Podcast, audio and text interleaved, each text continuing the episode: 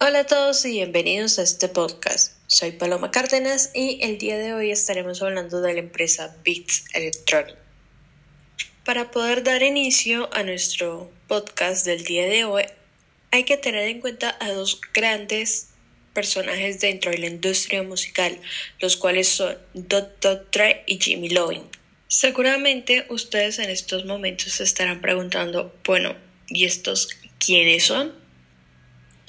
Dr. Dre es un reconocido rapero, compositor, productor discográfico e ingeniero de sonido, el cual ha iniciado la carrera musical de grandes artistas dentro del mundo urbano, por así decirlo, de Eminem y Kendrick Lamar.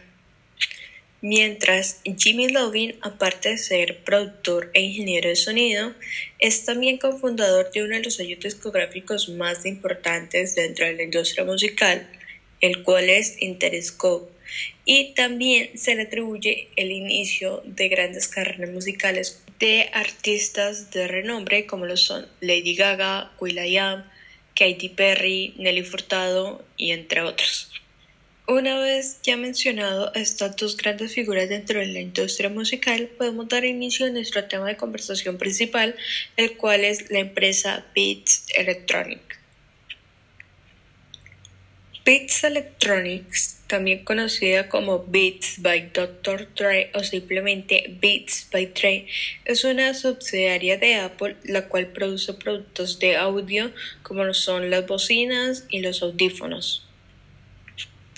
Esta compañía se establece en el año 2006 debido a que una reconocida marca de tenis se pone en contacto con el equipo de trabajo de Dr. Dre, el cual se encuentra reunido con Jimmy y este declina la oferta, argumentando que no sabe nada de moda, que siempre utiliza los mismos tenis y que él no vende tenis, a lo que Jimmy le contestó, exacto, tú no vendes tenis, tú vendes bocinas, todo tipo de bocinas, a lo que él le contestó, sí, yo vendo bocinas y estas se llamarán Beats.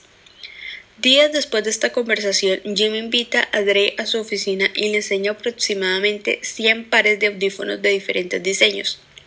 En esta prueba, se dieron cuenta de que todos los audífonos para ellos sonaban aburridos y perdía la calidad y la sensación de sonido, con lo cual ellos trabajaban en la elaboración de los álbumes de diferentes artistas dentro del estudio. Otra cosa que ellos detallaron es que para ellos los audífonos parecían equipos médicos y eran horribles. Ellos querían aumentar el bajo para poder exagerar el sonido.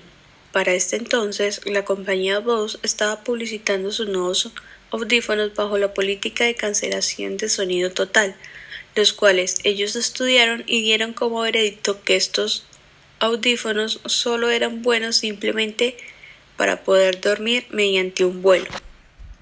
Debido a esto, ellos dijeron que sus audífonos serían los audífonos donde estuviera la fiesta. Mediante este proceso creativo se encontraron con el diseñador Robert Burger y también se pusieron en contacto con la empresa Monster. Sus allegados creían que este negocio no era factible debido a que los audífonos venían incluidos con los teléfonos.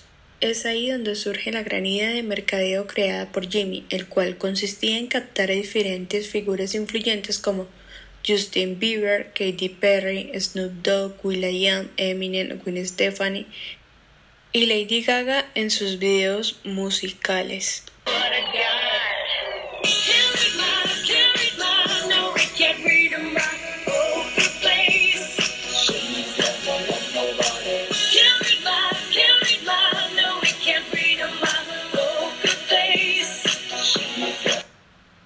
Esta estrategia de mercado logra aumentar sus ventas de 27.000 a 1.600.000 unidades en tan solo un año. Debido a su gran acogida, los atletas adoptaron estos audífonos como parte de su ritual, ya que la música es fundamental mediante sus entrenamientos. Para los Juegos Olímpicos de Beijing en el año 2008, el equipo de básquetbol de los Estados Unidos se bajó del avión utilizando estos audífonos. Esto causó un gran revuelo y disparó sus baits. Para los Juegos Olímpicos del año 2012, Debido a que gran porcentaje de los atletas utilizaban estos audífonos, estos fueron vetados ya que no eran parte de los patrocinadores oficiales. Sin embargo, Varios atletas fueron captados utilizando estos audífonos fuera de los recintos olímpicos. Debido a esta prohibición, la empresa lanzó una colección especial con el estampado en las banderas de todos los países participantes.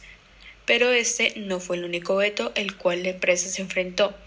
Estos audífonos también fueron vetados en varios eventos deportivos, como lo fueron el Mundial de Fútbol en el año 2014 en Brasil y en la NFL. Para este mismo año lanzan la, su plataforma de streaming Beat Music, pero debido a que ellos consideraban que no tenían una gran plataforma para expandirse, que asocian con Apple. Unos meses después, Apple genera una oferta para adquirir Beats por 3 mil millones de dólares, logrando ser uno de los acuerdos más grandes de ventas a nivel mundial.